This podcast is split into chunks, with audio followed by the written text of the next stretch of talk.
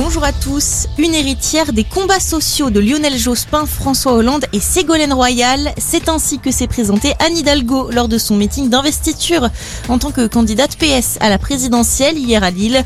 La maire de Paris a également présenté les principaux points de son programme. Parmi ses propositions, atteindre la neutralité carbone en 2050, augmenter les salaires des enseignants ou encore abaisser le droit de vote à 16 ans.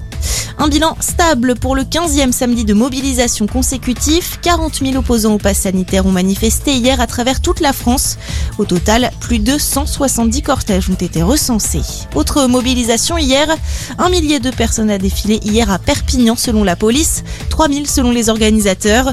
Une manifestation pour soutenir un projet de collège-lycée d'enseignement en catalan.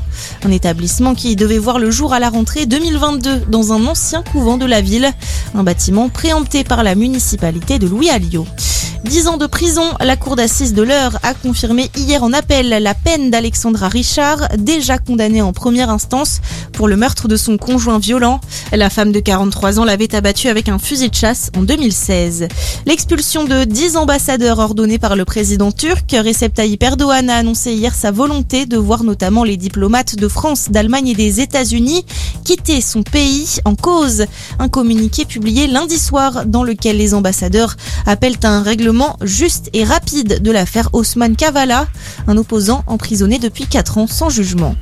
Et puis du rugby et le stade toulousain n'a laissé aucune chance à Castres hier pour la huitième journée de top 14. Les rouges et noirs qui se sont très largement imposés 41 à 0. Dans les autres matchs, Bordeaux-Bègles a battu Perpignan 39 à 13. Victoire du stade français contre Lyon 23-18. Clermont a dominé Pau 42-20. Biarritz a survolé Brive 37-9 et Montpellier est allé gagner sur la pelouse du Racing 32 à 21. Très bonne journée à tous.